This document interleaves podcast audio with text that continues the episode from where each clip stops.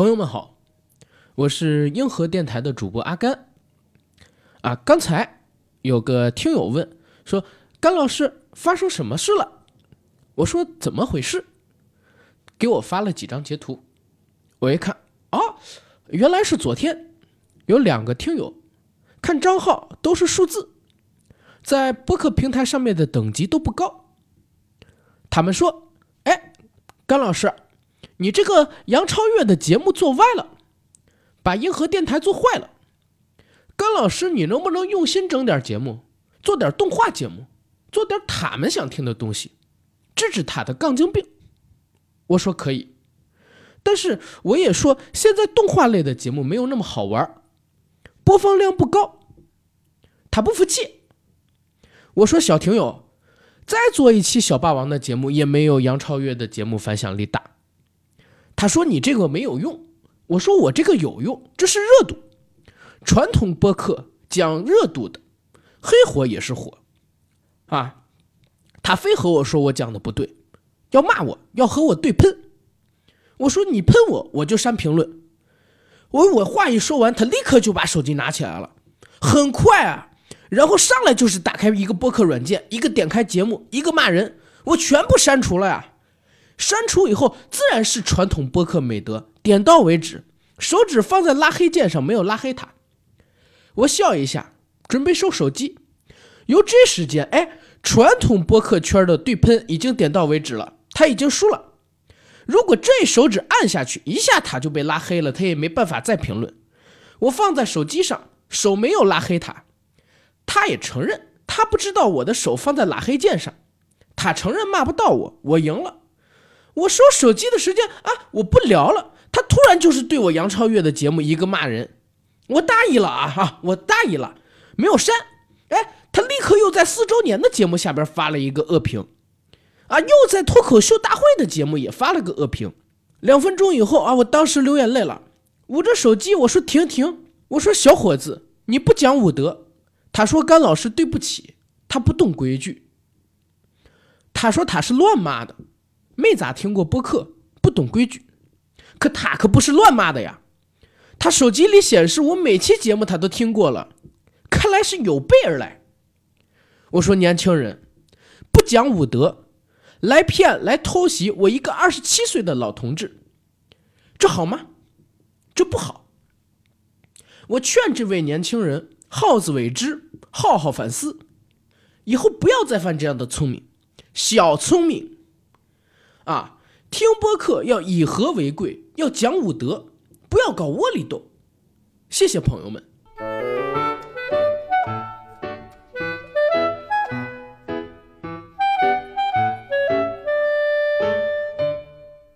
Hello，大家好，欢迎收听我们这一期的硬核电台，我是代班主持人小新。哎，欢迎各位收听我们今天的节目，然后小白跟大家打声招呼吧。还可以耶。有一点可爱的，像吗？不像，但是有一点可爱。哎呀，行行行行行行行。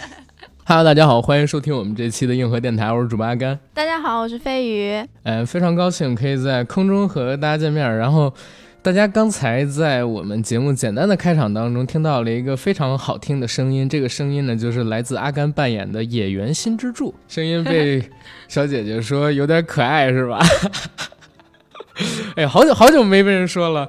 真的好久没被人说“可爱”这个词儿了，容允许我就稍微的笑一下，啊，然后大家其实听到另外一个声音呢，是来自于我们今天的主播飞鱼。飞鱼介绍一下自己。大家好，很高兴来参加硬核电台的录制，我叫飞鱼，然后我是一个二维动画师，今天跟大家一起来聊蜡笔小新。今天来跟大家一起聊蜡笔小新。哎呦我的妈呀，这个动画片儿，很多人都不相信我会做这种节目，你知道吗？为什么呢？你看上去是那种没有童年的人吗？我看上去很有童年，但是对呀，好像我吧，就是这个人比较高冷，在大家的印象当中有吗？没有，反正我从听众一路听过来，我没有觉得你是一个高冷的人。那你觉得我是个什么人？一点一点男神的特质都没有吗？那也没有，确实没有什么男神的特质，就是一个，就是一个活泼接地气的。好了，好了，好了，好了，好了，好了。刚才大家听到了一个非常。美妙动听的声音啊，是来自于今天我们的新嘉宾飞鱼同学，掌声鼓励！飞鱼同学呢，是我们硬核电台，然后开启了主播招募之后来报名的小同志之一对，啊。然后陆陆续续，大家也可能会在最近这一个月里边听到很多不同的声音。通过我们刚才这个非常繁乱复杂的开场，什么甘宝国呀，还有我学蜡笔小新的声音，大家其实也应该知道。我们今天呢会聊一聊童年的动漫神作《蜡笔小新》。提到蜡笔小新，大家一定会想到很多标志性的东西，比如说小白小白，比如说大象大象。如果大家有关注，大概两千年代初还有两千一零年代初左右的互联网，那个时候经常会有一个所谓的一定会被爸妈禁播的动画片排行榜，上面呢排名第一的。其实往往就是《蜡笔小新》这个动画片儿，和什么《喜羊羊》《灰太狼》《熊出没》比起来，哇，简直就是一个肮脏、低陋、无耻的，而且带着很多黄色色彩的这么一个动画片儿。回想当年，有好多的九零后、零零后，都曾经在孩童时期学着蜡笔小新唱大象大象，在自己的学校里，在自己的家里偷偷脱掉自己的小裤裤，然后甩着跳舞，对吧？尤其是很多小男生。然后家里边的人看到这个场面之后，都会说：“快点给我关掉这个黄色动画片儿！”然后走开。不仅仅是在中国，就算是在日本，原著呢都很多次荣获最不想让孩子看的动画片排行榜榜首，被很多正直的日本家长称为是肮脏的、丑陋的漫画。可偏偏就是这样一个动画，当我们以成年人的视角去回顾的时候，却往往能够发掘最直击人心灵的单纯，还有感动。所以，我们今天要用一个非常非常怀旧向的节目，跟大家回述一下这部动画片带给我们的感动。对，然后，飞宇，你先来介绍一下这个动画它的基本的制作信息吧，好吧？好，嗯，这个动画片是日本的漫画家旧井宜人先生在一九九零年的时候创作的，在一九九二年的时候，根据漫画改编的同名动画片在朝日电视台播出，距今为止已经播放了二十八年了。但是其实作者旧井宜人先生在零九年的时候，由于登山事故已经去世了。在他去世之后，这部动画片继续由他的工作室沿袭着原作的风格，还在创作当中。这部动画片播出之后，在海内外引起了巨大反响，变成了童年的经典角色之一。大象，大象。哎，一说蜡笔小新就感觉特别开心，对，真的，一说蜡笔小新就特别开心。这部动画片永远是积极向上的，那一家人无论遇到什么样的挫折，都会很有爱的度过去吧，就那种感觉。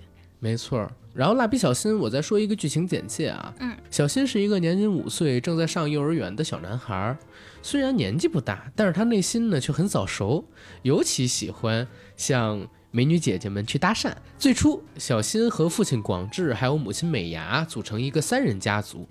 蜡笔小新的故事呢，就是由这个三人家族的家庭生活，还有小新在学校里面遇到的学生生活而展开的。随后，在这个三人家族里边呢，又添加了流浪狗小白，日子平凡琐碎，却不乏温馨和感动。接下来，随着故事的展开，又加入了新的成员妹妹野原向日葵。截止到目前，其实我就在节目录制的前两天吧，看了一下蜡笔小新一共有多少集的动画，已经超过一千六百集了。我的妈，好吓人啊！现在可以在 B 站上面随便看对，但是我只看过几十集。哦，因为你是在电视上看的吗？对对，最早看到蜡笔小新可能是三四年级、四五年级，在暑假的时候，电视台正在播，我就看了。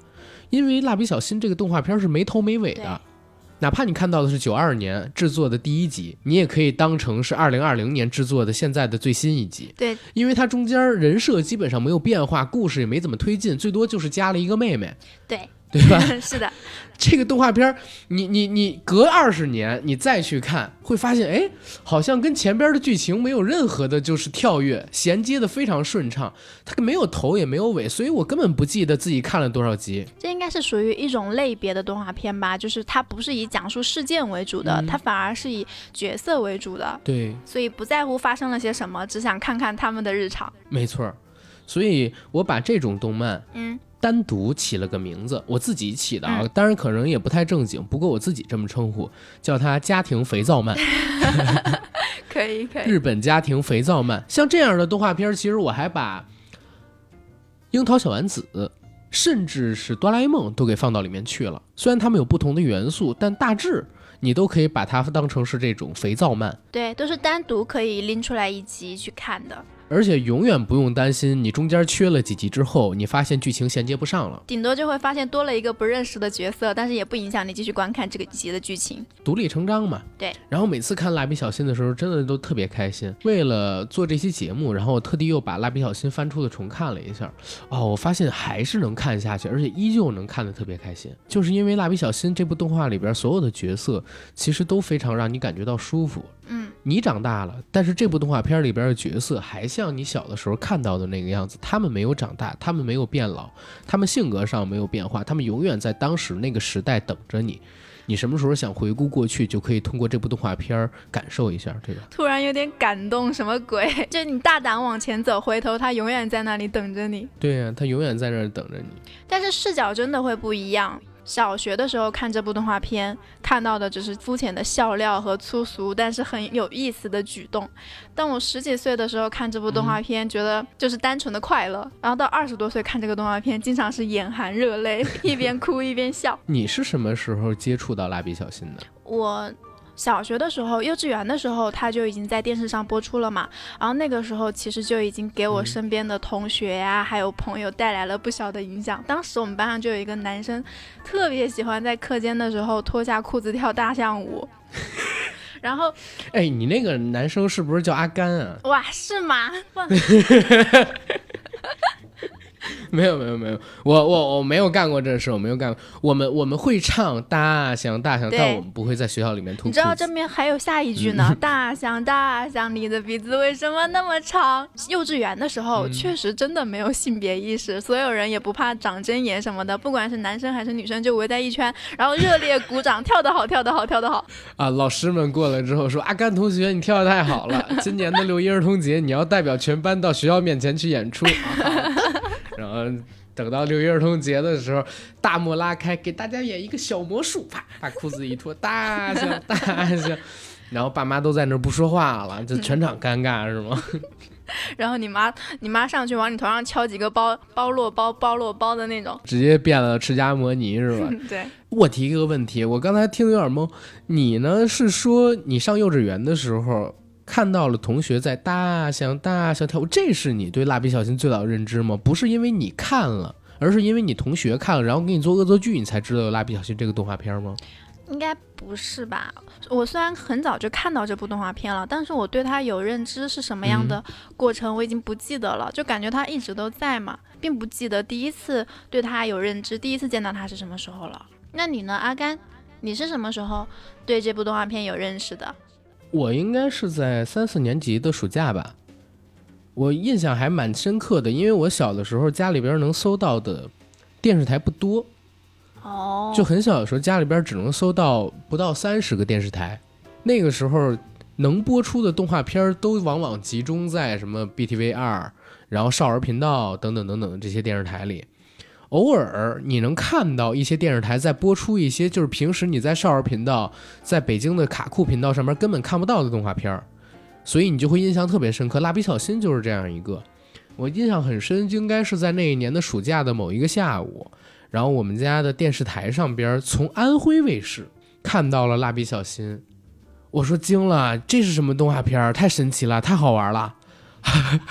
接着就把这个动画片在暑假的时候看了十几二十集，没错没错，而且它每集好短啊，它每集只有六分钟。对，这就是它很厉害的地方。虽然时时间很短，但是它讲的故事每一集都是有始有终的。对，所以很吓人啊！我就不知道是我的记忆出了问题，还是小的时候觉得每一分钟都很漫长。应该是第二种，因为你想想，时候根本感受不到它只有六分钟。对，因为你想想，小时候看《黑猫警长》也不觉得它只有四集啊。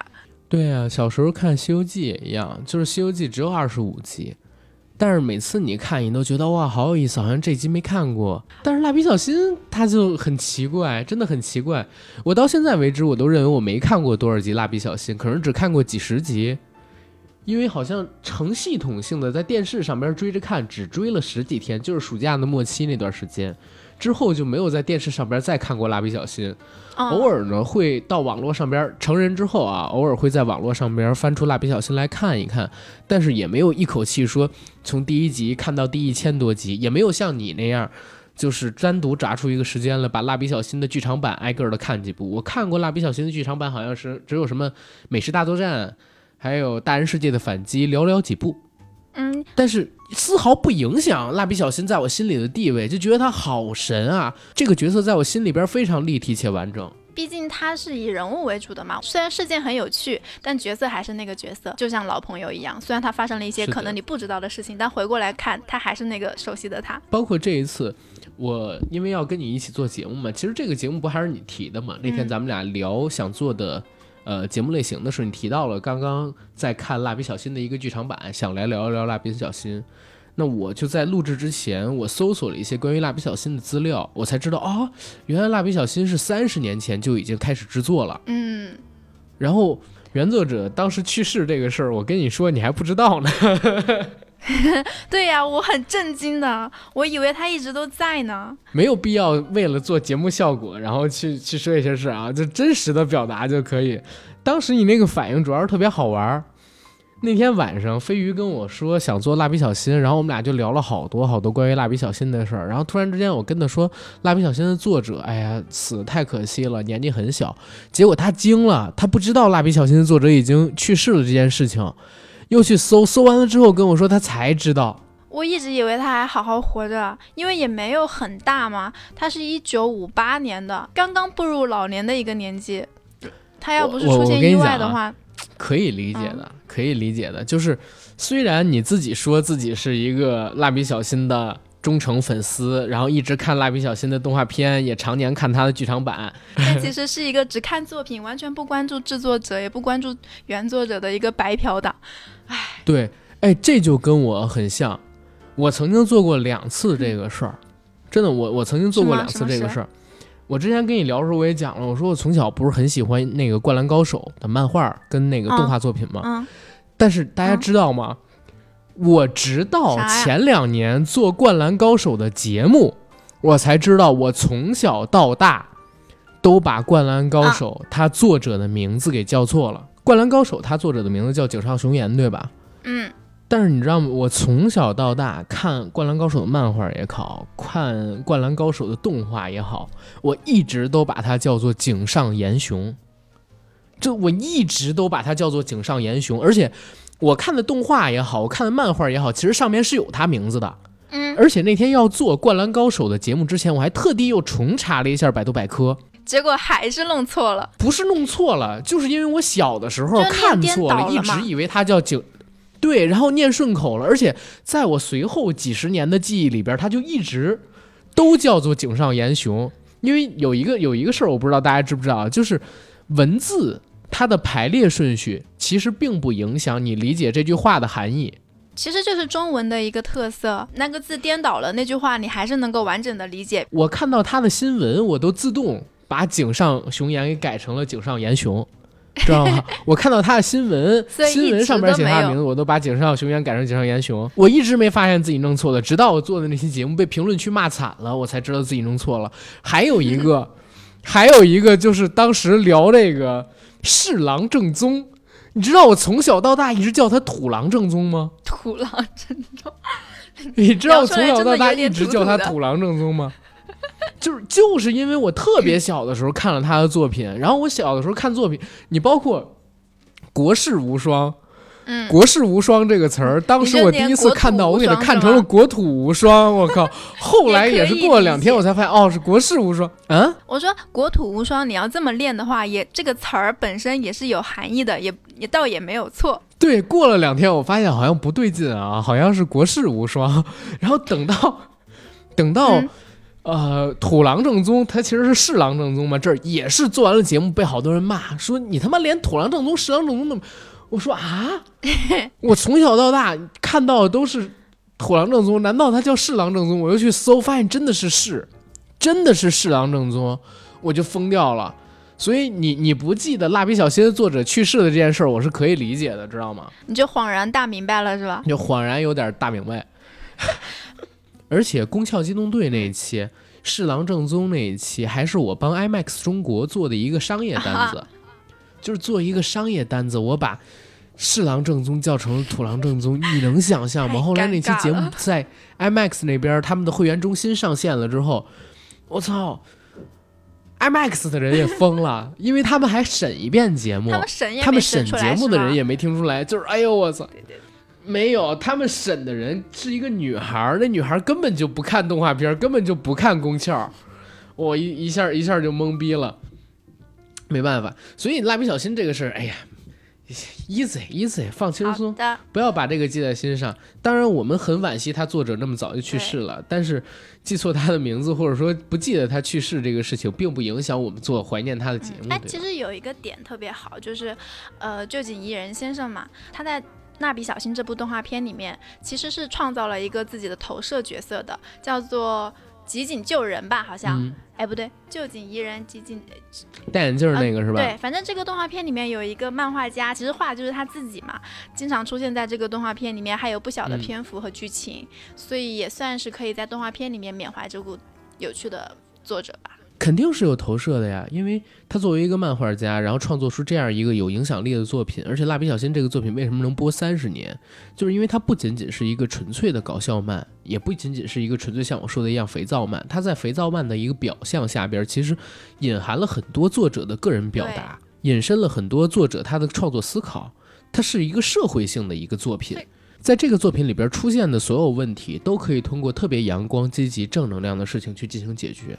这个剧里边出现的所有人，他们可能生活当中会遇到种种的问题、挫折、磨难，甚至是他人对他的苛责，还有嘲讽，但是丝毫不影响他们的快乐，包括他们会用快乐、向上的、积极的心情去解决周边遇到的一切事情。这里边所有出现的人物都是开心的。然后你看蜡笔小新的时候，你也不会因为他们生活中遇到的那些挫折而感受到痛苦。反而会因为他们那种积极阳光的心态影响自己，让自己也快乐起来。所以这是一定有非常强的作者表达才能做到的一个事情。我自己回看《蜡笔小新》这个动画的时候，我觉得作者实在是太强了，对他能在三十年前的时候创作出这样一个作品。对，它不局限于当时的那个社会背景，哪怕时代变了，人所遇到的问题还是那些问题，嗯，心态还是会得到好的指引。看这部动画片的时候，会觉得得到了力量。每集只有六七分钟的动画片儿，其实它浓缩了很多普通人一辈子的喜怒哀乐。说到这个地方，我很想练一段。上一期在做杨超越节目的时候，不是有做这一期的预告吗？然后下面有一个听众的留言，我觉得特别棒，我很想练一下。是一个叫严小莫的听众，然后他说：“蜡笔小新可聊的可太多了。作为二十年的资深粉丝，他觉得除了常规性的一些东西以外，还有一些很有意思的点，比如说史上最好的父亲和几乎完美的丈夫演员广志。”美伢三姐妹的原生家庭造就的三个完全不同性格的女性，春日部防卫队里面的每个孩子的优缺点，还有假设他们长大之后又会迎来怎么样的成人世界。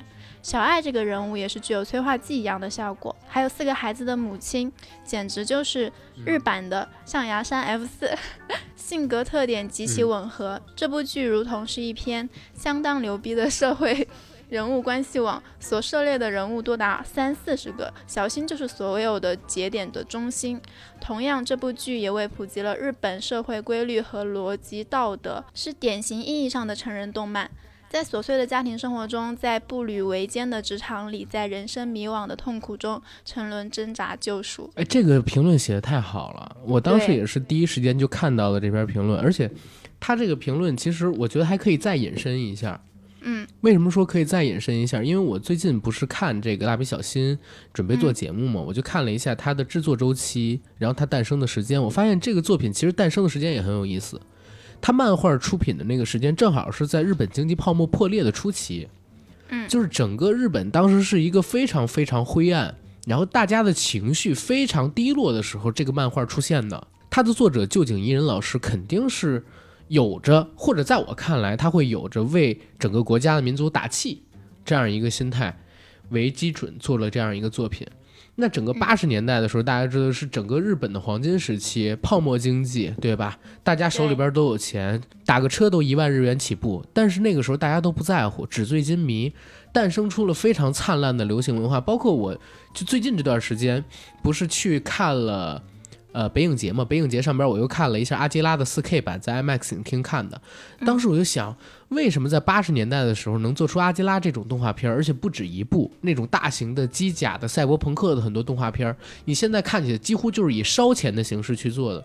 其实也跟当时的泡沫经济有关系啊。只有在泡沫经济那个年代，大家手里都那么有钱，号称一个东京市的房价能买下了整个美国的那个时代里边，大家才敢烧那么多钱去手绘。做这样大量工程的一个动画片，那个时候中国其实很多的动画是接日本那边的外包的，那个时候价格给的很高。那个时候的中国接外包的动画人，光是做动画就可以有车有房娶媳妇了，就还赚的很多。没错，当时我们还聊过，就是一这个节目叫做《中国动画伤心往事》，当时我们曾经聊到过上美厂在八十年代左右遇到的一些问题。八十年代市场化开始了。改革开放开始了，然后大量的外包工作到了上美厂，有来自于迪士尼的，很多美国的，然后也有来自于日本的。中国上美厂的画师发现，自己在上美厂里边一个月辛辛苦苦作画，才只能赚一二百块钱人民币，但是可能帮迪士尼或者帮日本做一些动画，做一些所谓的外包动画工作，一个月最多的可以赚到几千美金，所以当时造成了大批量的人。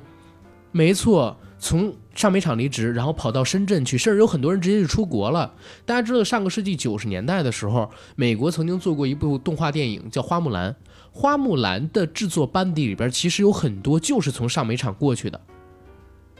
那个时候的中国画师，因为改革开放之后大批量的资本涌入，其实有一个特别大的人才流失，包括还有很多人甚至都转行了，去下海经商了。当年宫崎骏知道这个事儿的时候，还曾经对。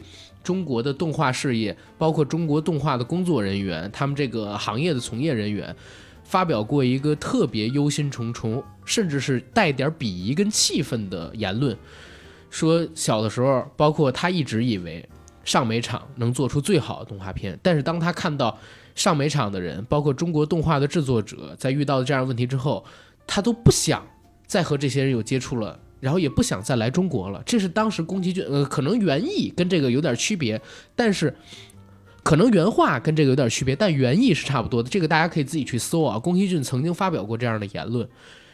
美国我们不提，我们说日本，日本在八十年代经济到达一个特别高峰之后，紧接着就在九零年，整个经济泡沫破裂了，日本的房价砰跌下来，跌得非常非常的惨。从最高峰到九一年年初的时候，房价跌到了巅峰时期的不到两成，平均房价我指的是，出现了大量的负资产人员。什么叫负资产人员？也就是说，你在当年房价最顶峰的时候，如果你买了房子，那好，在房价跌下来以后，你欠银行的房贷的钱远远高过你现在所持有的这个物业的现价，哪怕你现在把这个房子卖掉了。把这个房子全部卖掉了，那不好意思，你也还不起当时你在银行贷的钱。这种人就叫负资产。你想《蜡笔小新》里面不是一个很经典的梗吗？小新总是忧心忡忡的跟他爸爸说：“你背负着三十年的贷款，要好好工作。”对你刚才说到的这一点也是背景。同时，在这个背景之外，还有一个什么？就是在九零年左右的时候，在经济泡沫破裂的时期，因为市面上面出现了大量的负资产，然后包括就是所有人几乎都会面临失业。贷款等等等等的社会性问题嘛，对日本的自杀率到达了有史以来最高，在这个情景下创作出来的蜡笔小新，你来看它是一个什么样的作品？是一个完全正能量的、积极向上的这么一个作品，不会被任何事情所打倒的这样一个作品。我这次重看蜡笔小新的时候，我整个回溯了一下他们家的经济构成。你看，美伢是二十九岁，广志呢是。比美伢大六岁，应该是三十五岁。小新是五岁。嗯，整个蜡笔小新它故事的发生时间应该是在九十年代初期，对吧？对。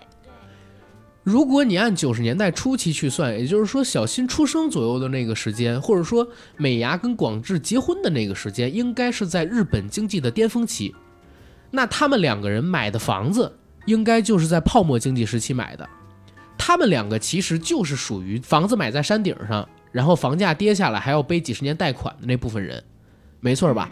对，而且两个人呢还从泡沫经济的那个时代里边走过来，找工作很容易，上班很容易，然后买物业很容易，买车很容易，变成了哦，我要精打细算。看这个月的钱要怎么花掉？你看《蜡笔小新》里边有非常非常多展示美牙前半个月大手大脚花钱，这可能就是泡沫经济时代留下来的这个坏的消费习惯。然后等到了嗯下半个月的时候，手里边钱就不够了，要精打细算，省这个省那个，省这个省那个。对，总是到月底就刺激。没错，广志呢也是，广志其实已经是公司的一个中层的小领导，但是他一直没有再往上走的这个机会了，没有再往上走的一个机会了。你你回过头去看他这个家庭，其实是一个相对灰暗一些的背景。如果你去细究当时时代背景跟他们的具体人设的话，但是丝毫不影响他们的性格，跟这个家里边的情感关系异常的温馨。所以我觉得作者旧井一人他创作这个动画片的时候，是怀抱着对这个世界极其大的善意，还有极其大的鼓励的心态，才做出这样一个动画片儿。所以你永远看到蜡笔小新，你都不会在意他的故事背景的人物，其实他们身上遇到的那些问题，跟他们所处的那个时代带给他们的压力，你能看到都是快乐。所以你说评论的那个听友，他其实抓住了这个动画的精髓，他写下了这么一段评论，我觉得特别好。明显就是真的爱得很深。小新这样的家庭，多少人是羡慕的？有多少人羡慕有广志这样一个老公？有一多少人羡慕有美伢这样一个老婆？有美牙这样的老婆，呃，倒不一定，但是我真的很羡慕有美牙这样的妈妈。挺好的，你不觉得美牙是一个挺好的老婆吗？这一点我没有什么发言权啊，毕竟我从来没有设想过，如果我有一个妻子，我希望她是什么样子的。啊，那 OK，你你会喜欢像是这个广志这样的老公吗？不太喜欢，但我希望有这么样一个爸爸。啊，嗯，哦，你自己带入的是小新那个角色是吗？对，哦，从来没有带入过美牙的角色，没有，不过有作为就是嗯他一些女性的话题的时候会带入到他身上。其实我觉得这部动画片也有一些梗对美伢挺不好的，就总是在嘲笑她的体重啊，嘲笑她的脾气很差呀什么的，嘲笑她有多懒。我作为一个镜头外的人，我完全没有觉得美伢有这些缺点。首先说她一直说她胖，但实际上查出来的资料，美伢只有一百斤，而且她个子还不矮，她怎么能算得上胖？OK，你不要因为自己一百五十斤，然后就哇靠，就没有这个，没有，你肯定没有一百五十斤，我知道。但是说实话，就是这些东西都是梗嘛，为了好玩嘛，对吧？嗯是为了好玩而已。也是人设身上一些有趣的梗。我自己带入的时候跟你不太一样，你只带入了小新的形象，但是我偶尔也会把自己带入成广志的形象。就我还真挺喜欢美牙的性格的。如果要讨个老婆的话啊，因为你说强势一点的女孩儿，其实你会过得比较舒服。为什么会比较舒服？强势一点的女孩儿其实习惯把家里边打理的井井有条的，你能省掉很多的心，没有啊，你看特别到那个操心。美牙的壁橱了吗？小新他们家的壁橱，百分百推一开就会被压到下面的那个壁橱啊。那好歹外面是光亮的，是的，是的。我曾经交往过，就是什么都不干的，然后做饭是我做，然后收拾屋子是我收拾。我曾经交往过这样的，那跟人家比，我觉得美伢好很多呀，对吧？嗯嗯，这样说是没有错。我觉得美伢好很多，最起最起码第一，美伢虽然也管广志，然后也会批评广志、吼广志，但是在外人面前的时候，永远给足广志面子。然后在家里边呢，最起码表面上你看着是井井有条的，嗯，不管她是不是家庭主妇，美伢在家里边呢，也都尽量做到了温婉，只要在她不生气的时候，是很温婉体贴的，对又爱老家庭关系婆还是很又爱孩子夫妻关系也很好。非常和谐。而且他其实很关心广志啊，就是很爱广志。你没有看到过，就是他他给那个，就是因为广志脚特别臭嘛，对吧？嗯脚已经臭到一定地步了，在这部动画片里面，就是一个核武器的地位。而且他这个核武器还是真正的核武器，因为好多人都会说父亲的脚臭，每个家庭都会说父亲的脚臭，但是小新他们家广志的脚是属于真的臭到核武器级别的，而不是属于每个家庭的共性问题。为什么？因为就在《大人帝国的反击战》那部呃剧场版动画片里边，你会看到广志他的脚臭直接被电影做成了一个梗，能把一个进入到了迷幻状态的人叫回来，让他的意识苏醒。在那个《大人帝国的反击战》里边，广志他本人不是已经呃神志恍惚了嘛，对吧？对。然后被迷了心智，相当于被催眠了，谁怎么叫都叫不醒，打他也打不醒。最后只有让他闻自己的鞋子，被那个臭味给熏醒了。所以他这个脚臭不是一般人认为的自己父亲脚臭的那个级别，而是真的到达了核武器这个级别。那你想，一个脚这么臭的人，跟他一起同床共枕五六年的女人，怎么会不深爱他？你这个点怎么会不深爱他？不过很有道理。你虽然很清奇，但是很合逻辑，对吧？很合逻辑。如果你脚能臭到，就是把一个被催眠的人打都打不醒的人给弄醒，那这个愿意跟你同床共枕、每天睡在你身边的人，他每天都要忍受你脚臭的人，然后得爱你爱到什么样的地步？你能说他们俩之间关系不好吗？所以多渴望。有一个美伢这样的老婆，其实这部动画片里面性别平等的意识，其实也方方面面都能感受得到，也挺好的。就是说，虽然广志经常会幻想自己的女下属嘛，但是美伢每次看到帅哥也非常直率的袒露出自己的好色的欣赏。小葵跟美伢一样，非常的喜欢帅哥，然后小新和广志一样，非常的喜欢大姐姐。然后飞鱼，你不是做这个嗯动画工作的吗？你以一个动画从业的人士来看这个作品，会怎么看？真的很很神奇。我作为一个纯观众，就是没有从事到动画行业之前，我觉得蜡笔小新是简笔画的风格嘛，好像很简单的样子。但我真的做了动画专业之后啊。我才发现，他动作之流畅，角度切换之专业，水准很高。就是你看这个动画片的时候，虽然他的画风是那种儿童简笔式的画风，但他动作非常流畅，而且他有一些转场是二维很少涉及到的。比如说，他经常有一些镜头是围着人物三百六十度旋转的那种，一般这种镜头在二维制作的时候是会尽量避免的。我这个正好想问一嘴。飞鱼，你刚才说到的这个，就比如说做一个三百六十度旋转的人物背景场景，是你们要把这个每一个角度都画一下吗？对，而且不只是每一个角度都要画一下，你还要让它连贯起来，也就是说旋转的时候不能形变，不能跑形。啊，所以我就觉得非常厉害。在虽然说他画风是简笔画式的，但他作画非常稳定，非常流畅。而且不知道你有没有注意到，他不是分了好几季嘛？每一季的画风都不一样。对，但是神是一样的。对，神是一样的，都是那种儿童简笔画式的风格。但是有的一开始的，没错没错。对，一开始的时候，他的脸部线条和身体的线条都会是保持平滑的一个状态，但到后面就越来越放肆，就那个线都是曲线了，那个形也是越来越夸张，就变成了一种独树一帜的风格。我其实会认为，你看蜡笔小新，我我他虽然就是线条很粗啊，但有的时候也是很精致的。你在看他远景的时候，其实很精致，他只是人物的线条比较粗。对。因为这个作品，我自己现在不会拿它当成一个儿童作品去看，我会拿它当成一个用来讽刺成人世界、用来表达对成人世界当中自己不敢表达的这么一个东西去看。所以我会觉得，他之所以要把人物画成这种粗线条飞起来，就是要表达他的创作理念。蜡笔小新这个动画片里边，我我在最近这样看，我就提取到几个点。第一个就是他对成人世界的嘲讽，印象很深的就是我小的时候曾经看到过有一集。小新和父母一起上街，然后遇到了一个好像是要选他们当地的议员这样一个政客，在游行车上边给自己拉票。对，然后小新就特别明显的感觉到不喜欢这个政客，而且说：“叔叔，你是不是贿赂？你是不是在……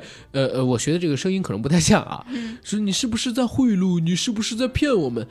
就用小新的嘴把这句话给说出来了。就是小新的作品里边，你会看到很多针砭时弊，然后对于成人世界里边出现的一些可能位高权重的人士的那种抨击，跟一种解构，跟他们权力形象的消解。这也算是这部动画片的一个特点之一，就是但凡出现在这部动画片里面的政要人物，都是负面的、受嘲讽的角色，都要消解他们的权威形象。就要给他们解构掉，对吧？要抨击他们，要给他们打碎。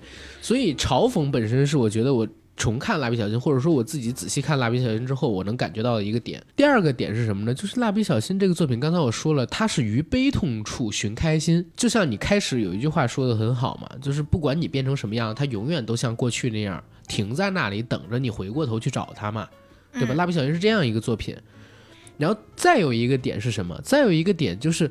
小新因为他是小朋友，对，因为他是小朋友，所以他可以以最单纯、最纯粹的这种心情去面对自己遇到的每一个人，而且不用担心别人会谋害他、对他不利，他不需要承担成年人长成成年人之后所需要一切担心。这一块真的，我自己会有这样的想法。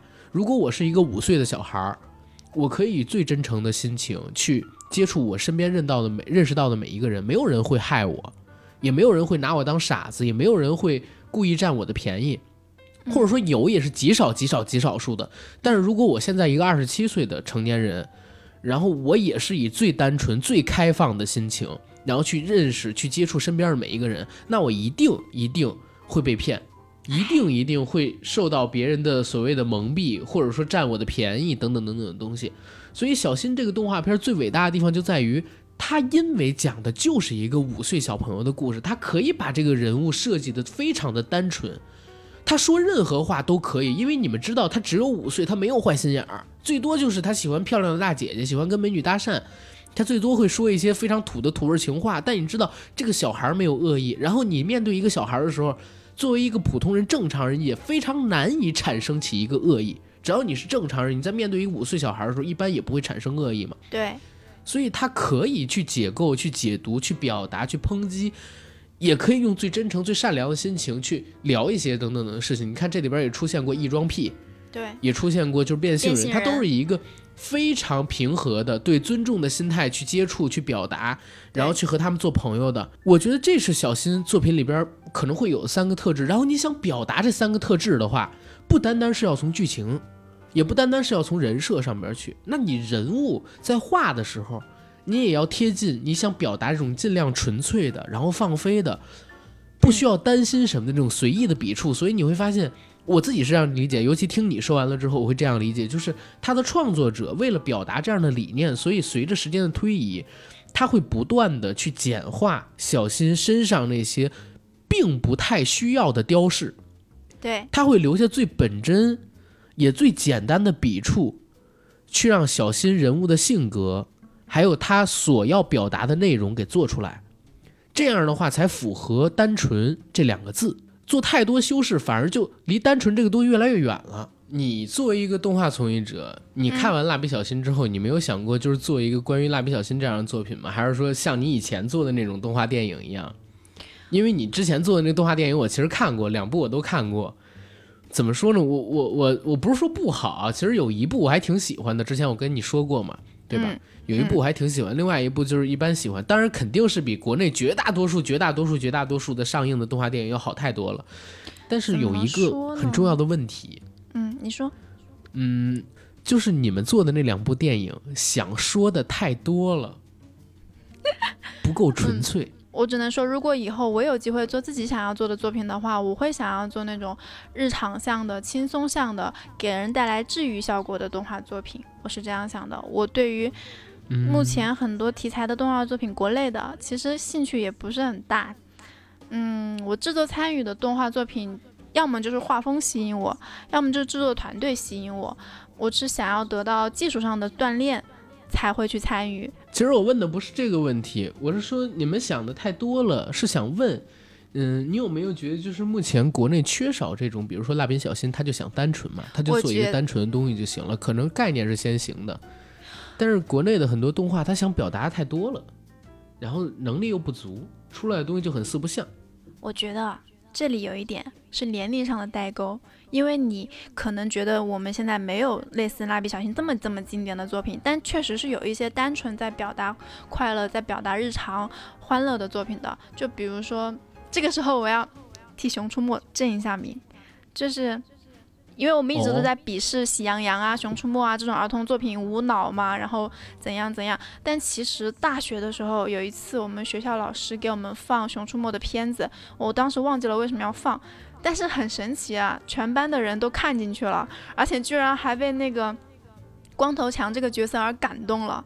因为我们鄙视他们，所以没有认真的去了解过的他们，他们其实是是有好好做的。现在看《熊出没》和《喜羊羊》这一批小孩，他们长大了之后，说不定在他们眼里，《喜羊羊》和《熊出没》是他们心里的童年回忆呢。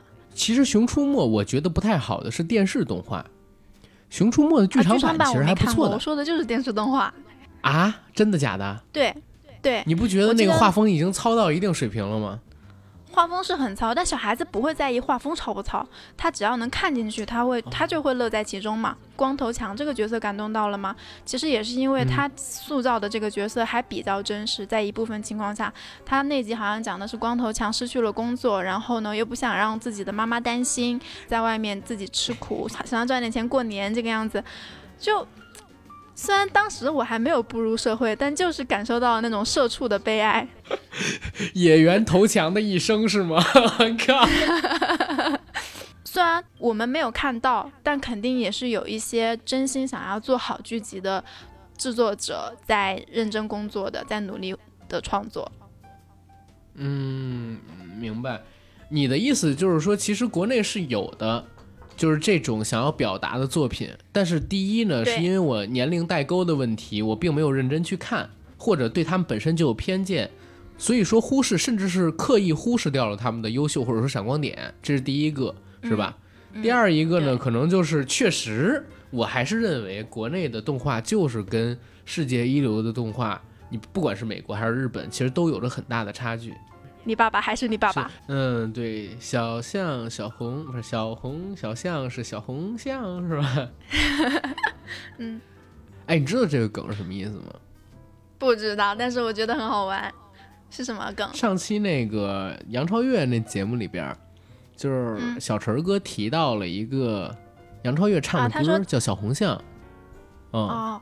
然后整整首歌只有四个字，就是小红小象是小红象，小象小红是小象红，小红小红小红小红小象红，小红小红小红小红小红红象，就是我特地去 B 站上边搜了一下这个歌，结果发现这个歌的评论区里就写了一句话，虽然你看他满口唱的都是小红小象小红象，小象小红是小象红，但是字里行间。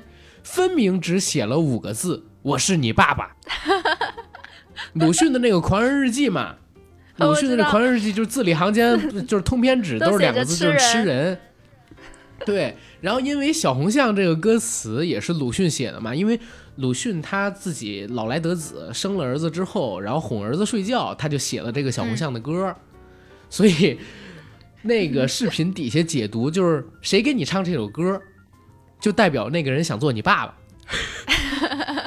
这个梗真是没点文化都渗不透。我之前因为没听过这首歌，所以我不知道。我知道了这首歌之后，就是你刚才不是说你爸爸永远是你爸爸嘛？对吧？然后我就唱了这么一首歌嘛，对吧？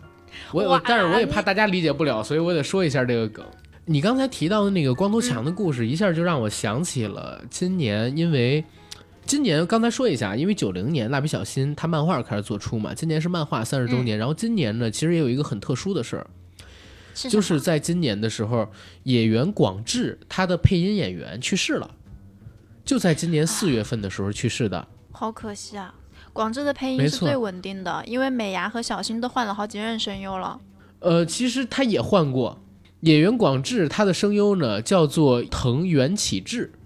他是原初代声优，也是配的时间最久的一个声优。他一六年的时候因为得了病，然后休养，休养之后其实换掉了所谓的配音演员。但是呢，二零二零年四月十六号的时候，他事务所宣布因为癌症他去世了。去世之后，其实在网络上边就引起了一个非常大的反响。包括你刚才不是提到光头强那个故事，让我想到，我说，嗯，演员头强的一生。我说这个名字不是空穴来风，因为就在今年的时候，其实有一个三分钟左右的短片在网上火了，就是在藤原启志他去世的时候，有一个三分钟左右的短片火了。那三分钟的短片在网上的名字就叫做《演员广志的一生》。然后那个演员广志的一生，实际上就是没头没尾。广志呢，自己回忆起自己童年、少年、青年、成年。包括自己当了父亲之后所经历的一些事儿，这些事儿呢，这些事儿呢，大同小异，都是他行走在一条路上。最开始的那个场景，呃，一条路上吧，因为确实不同。最开始的时候是他坐在自己父亲的二八车的后座上边，戴着一个小帽子，头跟小新非常的像。然后那个时候父亲也是年轻的，他们两个人好像刚刚钓鱼完回来。嗯。在田埂上骑着这辆车，父子两个人好像在唱着歌。然后接下来下一个镜头呢，就是他自己拿着一个棒球棍儿，戴着一个棒球帽，含着一个冰棍儿，骑着一辆呃儿童自行车，骑在一个乡间的小路上，应该是刚刚和朋友们玩完了回家。等到下一个镜头呢，就是他穿着日本国中生那种黑色的国中学服，旁边呢跟着应该是自己有好感的同学，女同学或者是他的初恋，两个人各自推着一辆自行车，然后走在一个乡间小路上。嗯，再之后呢，就是在一个下雪的日子，同样穿着这件衣服的演员广志，同样推着这辆车，但是只有他自己一个人。在这条路上行进着，应该是他失恋了，或者说他跟那个女生分手了。再到下一个镜头，就不是在乡间小路上边行走了，是很年轻的广志，那个时候头发还很茂密，而且眉毛那个时候你看还很清楚。他好像是第一次来到大城市，穿的很土，然后第一次换上西装，走在上司的后面，小心翼翼的，对，像极了就是当时第一次我们去参加工作的时候跟领导走着的人。没错，没错。再到下一个镜头，就是他在深夜加班，对着电脑，然后对着资料开始一步一步的学着打字。再有就是他被上司训斥，呃，低眉耸眼，哈着腰向大家认错的那么一个场景。再到后来就是他挤着地铁，呃，身子摇摇欲坠，应该是整个人困到不行的那样一个场景。再到后来，对，就是遇到美伢，跟美伢在一起。再到后来就是他。骑着一辆二八车行走在乡间的小路上，然后小新坐在他的背后，他手里边拿着鱼竿，然后小新戴着他儿儿童时期戴着的那个帽子，他骑着车像自己父亲带着自己那样带着小新，而美伢带着小葵骑着另外一辆自行车在后面跟着，小白呢也在后面跟随着，然后下一个镜头就是。广志突然就哭了嘛，然后就醒过来了，因为那是一场他的梦，好像那个片段就是《大人世界的战争》里边，《大人世界的反击》。我刚才提到的《大人帝国的反击》。对对对对，《大人帝国的反击》应该是广志当时迷失了自己，小新想让广志醒过来，就给昏迷的广志闻了他的臭鞋，他闻到这个臭鞋之后，就想到自己的一生，感动的。因为对他之所以脚那么臭，也是因为每天认真工作嘛。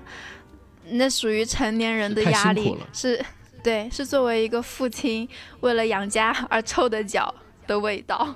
呃，我当时看到那一段的时候，我特别感动。就是你刚才聊到光头强那一段的时候，我也我也感动到了。就是我虽然我没有看过光头强那一段啊，但是我一下想起了广志那一段。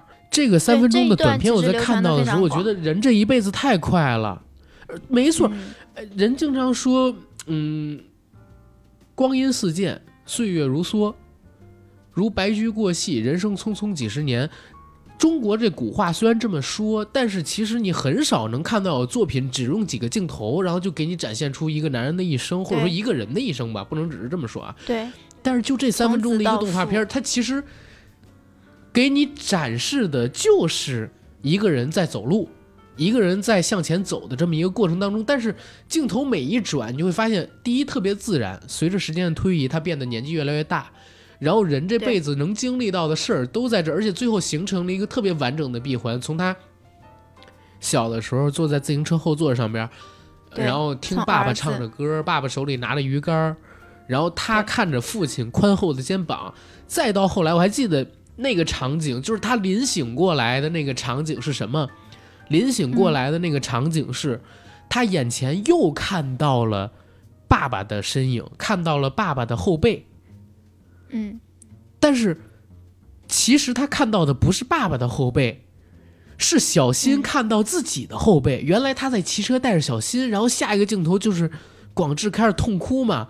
然后其实你也不知道这个时候他在哭什么，就是当时我我因为我没有看过那个，当时我没有看《大人世界的反击》，我不知道他是在哭什么。我我在想，他是哭自己回不去那个时候了，回不去童年了吗？还是他在哭自己长大了呢？还是还是他在哭什么呢？我我真的不知道。后来我看《大人世界的反击》，我会发现啊，可能是如何如何。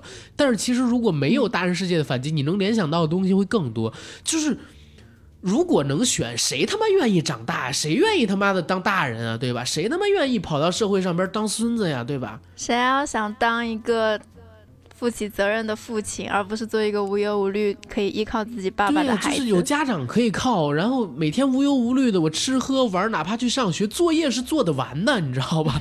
这个东西最恐怖，作业是做得完的，但是他妈的自己上班挣钱，这事儿是没边儿的。如果如果有的选，谁他妈愿意当大人啊？我操！就所以当时看到那个桥段的时候，真的我太感动了。我觉得《蜡笔小新》这个作品，它绝对不是一个简单的儿童动画片，就除了开心，它还有别的，除除了除了能让你笑，也有别的。所以这个也是非常非常想要夸的一点。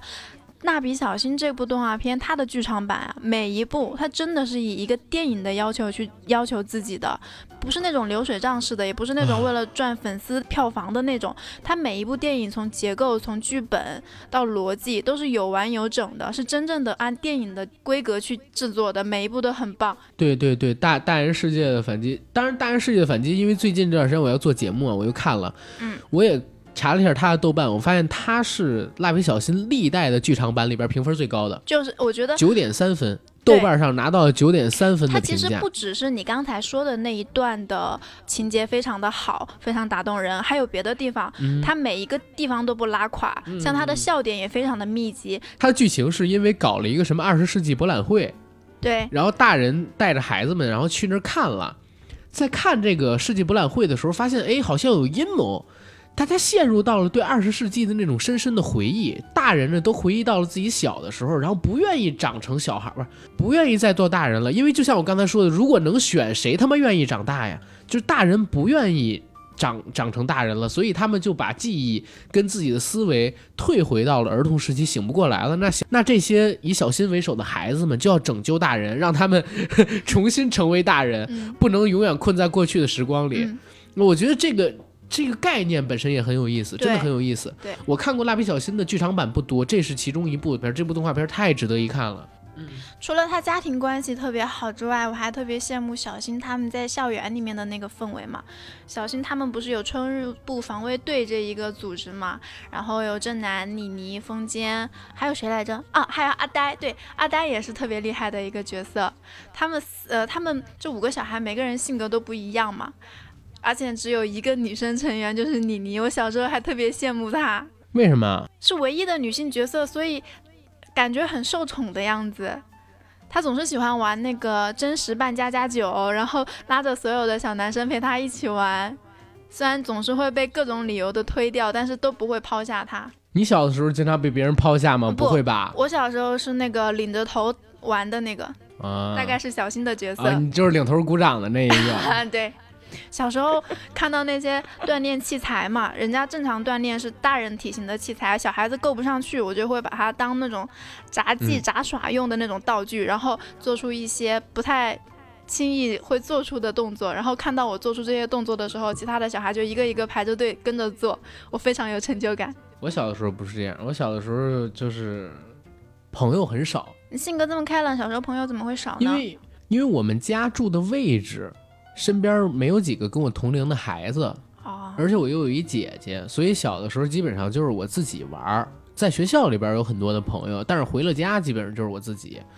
然后跟朋友们一块儿去玩的时间也比较少。然后我到了大学开始，或者说上了高中开始，朋友才开始多起来。然后现在是属于一个满天下交朋友的状态。但是小的时候，因为地理位置的原因，家附近家的附近住的跟我同龄的孩子不多然后其他想去找小朋友玩，可能得跑几百米，我就懒得跑，嗯，所以很少会有这种东西。那小时候会像小新那样，经常在家里跟妈妈一起玩吗？也很少，因为我母亲，我小的时候在家的时候也不多。你又不在，我小的时候在家，我我记得我童年的时光啊，嗯。童年的时光，其实在我爷爷奶奶家会比较多。哦，就是如果因为我爷爷奶奶家离我家可能也就几百米的距离，你说，然后我去我爷爷奶奶家很近。嗯，你说到爷爷奶奶，我又想到小新他爷爷，完全就是小色批和老色批的区别，太像了。对，真是亲孙。而且我在看了那个《大人世界的反击》之后，发现你看广志小的时候跟小新长得是一模一样的，嗯，对吧？然后，呃，小新跟爷爷长得是一模一样的。对。然后爷爷在广志这个年纪的时候，其实长得跟小新也是一模一样的，就只有广志现在他是个方脸，跟他们俩不一样，跟小新跟爷爷都不一样。对他是个方脸，而且广志小的时候跟小新长得一模一样，跟小新的爷爷也一模一样，就不知道为什么他现在不一样。靠，这奇妙的缘分，那是因为广志跟他的。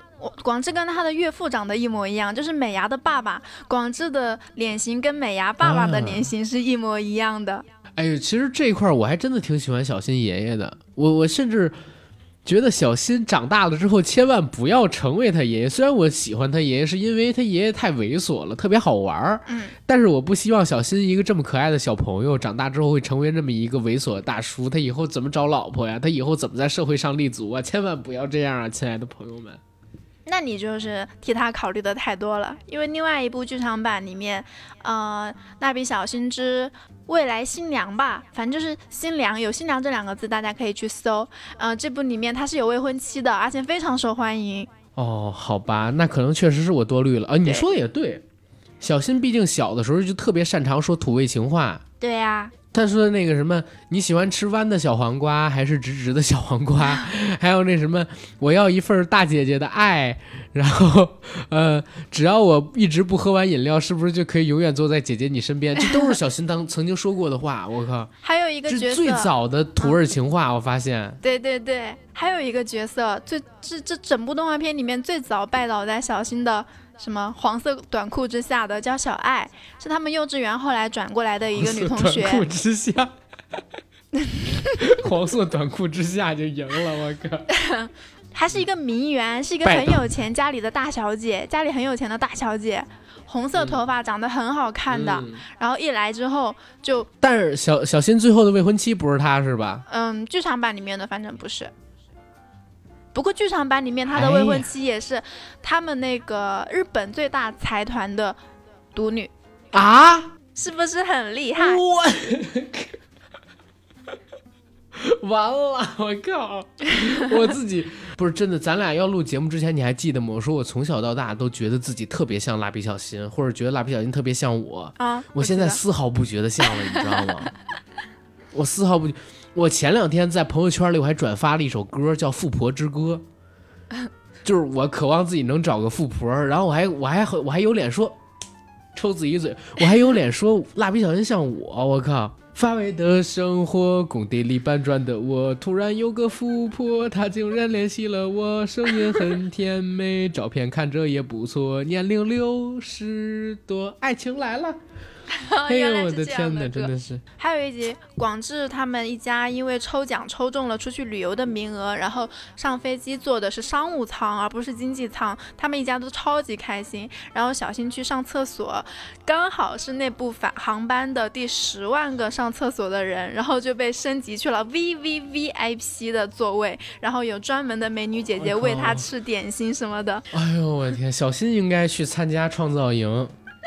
真的，他也能 C 位出道，真的，他哭一，他不用哭，他就讲两个黄笑话，可能也就 C 位出道。他真的是欧皇体质，我太欧了。你说这个？对呀，就他真的不好笑，你知道吗？他不好笑。你刚才说这个东西都不好笑，但是好欧啊，真的好欧啊！就是这种简单的快乐。我小的时候看蜡笔小新，或者说我到现在为止，我关注的都不是这些东西，我关注的就是他妈捶了他一下头之后起了一个圆圆的一个。馒头一样的肉包，我天，就是这种东西很好玩。但是 你你说完了之后，我才发现是真的。这个小新他真的好好欧哦，他真的好有运气啊，真的好有运气。如果说呃新一是遇到就会要躲着走。新一走到哪里都会出人命的小孩，那么蜡笔小新就是走到哪里都会有好事发生的小孩。小新长大之后到底帅不帅？那部剧就很贼啊，就是一直没有露到小新的脸，他全程都是以动感超人的造型出现的。不过有一个镜头好像露了一个下颌角，跟广志的下颌角很像，方的。我还我还看过一个就是机器人爸爸。哦，对对对对对，小新的剧场版那个真的是让我印象深。那个是我第一个看的小新的剧场版，那个真是把我感动哭了。我后来又看了好几次，每次都哭的稀里哗啦。真的是很感动。嗯，就是那种广志纯粹的父爱，而且哪怕是他的复制体，一个机器人那种纯粹的父爱。机器人爸爸好像我记得是原作者做的最后一部吧，做的最后一部剧场版吧。啊，这个我就不知道了。你突然又让我悲伤了起来啊！嗯，但但不管我我如果没记错的话，应该是，但不管记没记错，机器人爸爸好像都是原作者活着的时候做的，就是原作者亲自做的那个剧场版，就是里边你可以特别明显的感受到原作者要表达那种情感。他年纪也不大，可以算得上是英年早逝了。然后他五八年出生，零九年走，才活了五十一岁。对啊，你看，哪怕是活到现在的话，只有六十二岁。对。而且你看，日本的漫画家其实职业生涯是很长的，好多都是六七十岁了都还在继续创作。嗨，你这话说的，富坚老头没法说了。他那个坑王，我真的是就井一人先生，绝对是那种会一直创作下去的那种漫画家。他这一辈子有一部蜡笔小新都真的够了。但虽然他最有名的是蜡笔小新，但是他还有很多其他的作品。还有还有别的，他还有别的。而且不知道是不是因为咱们那个年代的问题啊，嗯，关于日本漫画家还有日本动画的传说都特别的多。对，蜡笔小新就最开始的时候有一个传说，说是因为有一个小孩儿去世，那个被车撞死去世了，然后创作出来这样一个作品。对，当然现在基本上也被辟谣了嘛，对吧？嗯。可是这种传说很多，不仅仅是蜡笔小新，像包括我之前不还跟你讲过一个哆啦 A 梦的一个暗黑版结局吗？也是传说中的这么一个结局。嗯，说哆啦 A 梦真正的结局是大雄突然有一天醒过来，发现自己并不是在家里，而是在一个类似于黑客帝国尼奥醒过来的那个培养仪器里，然后身上插着各种各样的管子跟试验品，呃，培养液围绕在他的身周，然后培养液全部排光以后，一群人围在他身边。跟他说：“哦，你醒过来了，然后你的生命已经到了最后一天。你现在在二零二几年，你脑中的记忆和存在的那个世界其实并不存在。在我们现在这个世界里边呢，因为人口太多了，而且我们实行优生优育这么一个政策，你是属于优生优育政策下的失败的新生人类，智力不达标，然后体能不达标。你这种人类除了给我们做电池，没有任何的生存意义。”所以，像大雄这种人，一生下来，在检测完各种体质啊、智力之后，被划归成低智人类之后，就会被扔到这种电池仓做生物电供能。做生物电供能，为了让他可以持续的做生物电供能，就让他的大脑进入了一个虚拟空间，在这个虚拟空间里边，才会有什么哆啦 A 梦啊，他想象的那些东西啊，让他做个英雄啊，取到静香啊，等等等等的故事。这种人一辈子只有一天可以苏醒活过来，就是在他临死那一天。所以大雄是因为他马上就要被处理了，要被做成培养液去供养其他的电池人了，才让他苏醒过来。然后问他你有什么愿望吗？可以满足你一个愿望，我们也有最基本的人权嘛。然后大雄说，我就一个愿望，我想回到我来之前的那个世界里，回到那个虚拟空间里边去，再见一下我那个朋友们。然后科学家们很惊异，说啊，怎么会这样？一般人说想在现实世界里边走走，你活这么多年，虚拟世界你还没活够吗？他说，我就想在那世界里边待一天。然后科学家们又给他头上戴了这些仪器，把培养液打进去，然后让他陷入了沉睡。等大雄再醒过，就回到那个世界里边，把自己所有的零花钱给哆啦 A 梦买了铜锣烧，然后把自己的漫画书给了小夫，跟静香一起看。胖虎唱歌，然后两个人呢又回到家里跟妈妈道歉，做了做家务，然后给爸爸热酒，等等等等的，就是那样一个故事。但是这种东西你你听着其实挺感动的啊，但是这个东西肯定也是假的。我就始终认为，对呀。但是小的时候这种传说很多。你刚刚说那个嘛，非常有沉浸感。因为真实到底是什么？其实真实只是我们的记忆。我还是想要回到我记忆当中的人身边去。我想要跟我的生活中重要的人做最后的道别，很感人的。其实很感人，但是太黑暗了嘛。藤子不二雄怎么会做这么一个东西啊？我也觉得不是真的。但是编出这个谎话的人，其实想的也挺复杂的。哎，但是也不一定。我前两天不是在我自己朋友圈里边发了一个截图吗？嗯，就是我突然发现，在自己的那个百度云里边存了一个漫画，是藤子不二雄先生在七十年代画的，叫《毛泽东传》。他是一个非常左派的左派。啊啊！藤子不二雄在那个时候啊，在在七因为呃六十年代末那个时候有一个有一个超级大的运动，影响到了全世界，不仅仅是影响到了中国。嗯然后在大概六八年的时候，当时有这个所谓的东大纷争嘛，就是东京大学学运的事儿。嗯然后法国也有类似的事情，大家可以去看那个贝托鲁奇当时所拍的，嗯，《Dreamers》就是梦想家西蒙巴黎那个电影，其实也讲了很多嘛。嗯包括那个年代还有一个电影叫《解放军占领巴黎》，还有就是美国的嬉皮士，你们以为真的只是嬉皮士吗？就是六七十年代的那个运动是影响到全世界的，很多的那个年代的先进的左派青年们都拿着嗯毛主席的那个小书书，然后去做自己的布道嘛。当时我就看到了藤子不二雄以这个毛主席他为原型画的一本漫画书，叫呃《毛泽东传》。然后现在在我的那个百度云里边，他真的是把毛主席的语，而那是那个不是反面的啊，他是以一个非常正面的漫画英雄的形象去描写的毛主席。嗯他是一个漫画英雄的形象去描写的毛主席，包括一开始在那个漫画的一开场，他就用了毛主席写的诗，嗯。然后关于毛主席的故事一直是到大概大跃进开始，然后那个漫画就结束了，然后好多人跟我要，我都没敢给，因为那那个那个漫画我发出去的话就变成乱码。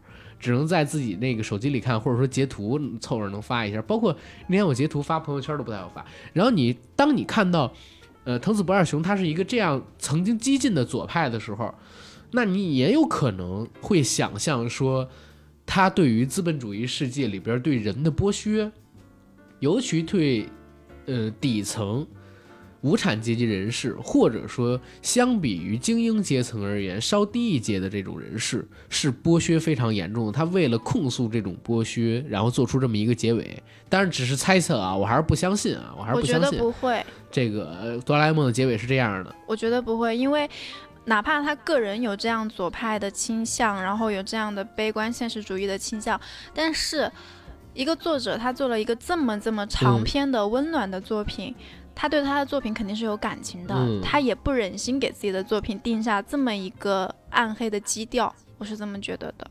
哎，所以所以这个咱就不多说嘛，咱还是说到蜡笔小新。嗯，不管怎么样，像蜡笔小新、哆啦 A 梦这样的作品，都是纯粹的欢乐向，给我们童年带来的都是快乐跟感动。对，治愈向。？而且是最纯粹的快乐跟感动。是我特别喜欢，就是你刚才开始的时候说的那句话，无论你长大了、变老了、嗯，谈恋爱了、分手了、上班了、被辞退了，经历了什么事儿都一样。当你回过头去，你会发现，嗯，蜡笔小新还在那儿，他还是没有长大，然后一脸的粗眉毛，斜拔子猪腰子脸，对对对，留个小平头，然后再讲着黄笑话。广志跟美伢也在那儿陪着他，然后只不过就是从三个人吃三人份儿的大胃王拉面，然后撑得走不动道儿，变成了四个人吃四人份儿的大胃王拉面，对，还有一条小狗在吃那个狗版的大胃王拉面，五个人，呃，五五只。五只撑的走不了路，等着回家。你会发现他们永远都没变，就在那儿等着你。他们就像你永远回不去，但却真正存在过、永远活在你记忆里的那个童年。对，而且无论你在生活中遇到什么样的挫折，它都可以让你重新回想起、体会到生活平凡的那种温馨和幸福。所以呀、就是这个动画片《蜡笔小新》，其实我觉得我们虽然聊得不够好，但是真的很真诚的在表达我们对这部动画的喜欢。嗯所以听到我们这期节目的听众朋友们，有时间去看一看《蜡笔小新》这个泡沫番，对吧？如果有更多的时间，欢迎去看我们刚才提到的几部剧场版，尤其是《大人世界的反击》这一部，真的实在是太好看了。对，我的最爱。我提炼出来的那句话就是：如果能不长大，谁他妈愿意当大人啊？如果有的选，谁他妈愿意当大人、啊？这这句话实在是太掷地有声了，或者说他要表达的那个概念实在是太掷地有声了，真的推荐大家去看。然后再之后，其实我觉得我们今天的节目可以到这儿了。如，果蜡笔小新还有什么想要聊的，那就是他很喜欢我们硬核电台，然后我们的硬核电台呢，他也知道已经在全网各大播客平台同步播出，欢迎各位收听、订阅、点赞、打赏、转发我们，同时也欢迎在微博和微信平台搜索“硬核班长”，关注我们的媒体账号。嗯也欢迎呢在 B 站上面关注我们的硬核班长账号，偶尔会传一些视频。也欢迎各位呢，呃，加我们的微信群，加 J A C K I E L Y G T 的群管理员儿。嗯，再有，我们现在还是在招主播，然后你人要在北京啊，人要在北京啊，就是最近真的好多找我的都不在北京，然后我也是快疯掉了，呃，都不在北京，然后你们跟我这说什么呢？真的是，这是一个，再有就是，嗯，感谢大家的支持吧。反正最近这一两个月我事情特别的多，然后更新其实说实话不太稳定啊，希望大家理解，也感谢大家的支持，谢谢大家，我是阿甘。我是飞鱼，